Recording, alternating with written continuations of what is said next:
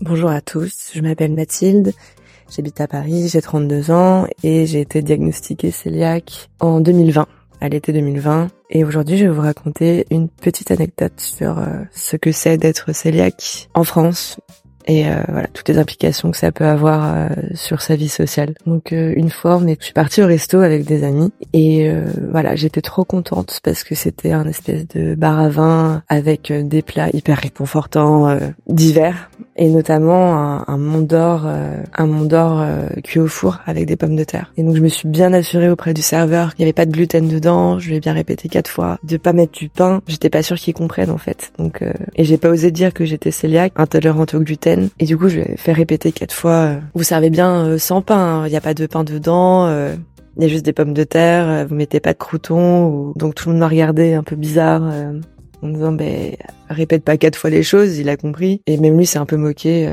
en me regardant comme si comme si j'avais un problème quoi. Bon, du coup, j'étais pas hyper rassurée même même après avoir demandé quatre fois et donc là mon plat arrive, je suis trop contente parce que y a pas de pain, il y a pas de croûtons de pain. Il a bien compris ce que je lui avais euh, demandé et ça sent hyper bon, je suis trop contente. On attend que tout le monde soit servi.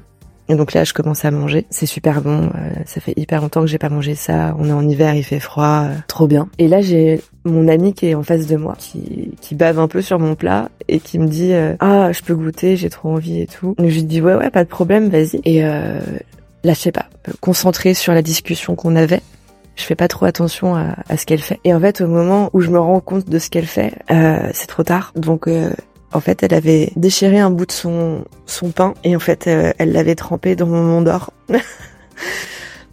et bien trempé en plus euh, pour bien avoir du fromage.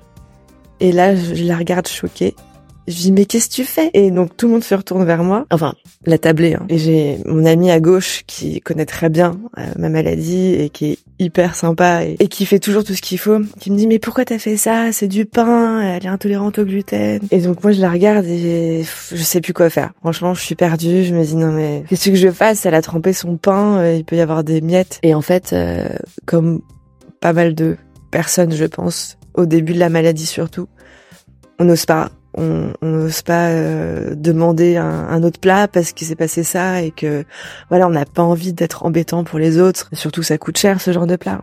Et du coup bah j'ai juste pris une cuillère et, euh, on va dire raclé euh, là où elle avait mis son pain. J'ai fouillé pour regarder s'il y avait des miettes. Et en fait, bah voilà quoi, j'ai juste fini mon plat. Et par chance, j'ai pas eu de problème derrière parce que y a pas de miettes qui a dû tomber dedans. Au final, euh, hyper stressant alors que ça devait être un super bon moment entre amis. Et euh, donc voilà, tout ça pour raconter que euh, sortir au restaurant, c'est hyper compliqué, surtout au début. Et même maintenant, euh, je suis pas tout le temps hyper euh, militante pour euh, pour faire changer mon plat ou autre s'il y a un problème parce que c'est c'est toujours le regard des gens qui est hyper compliqué sur soi.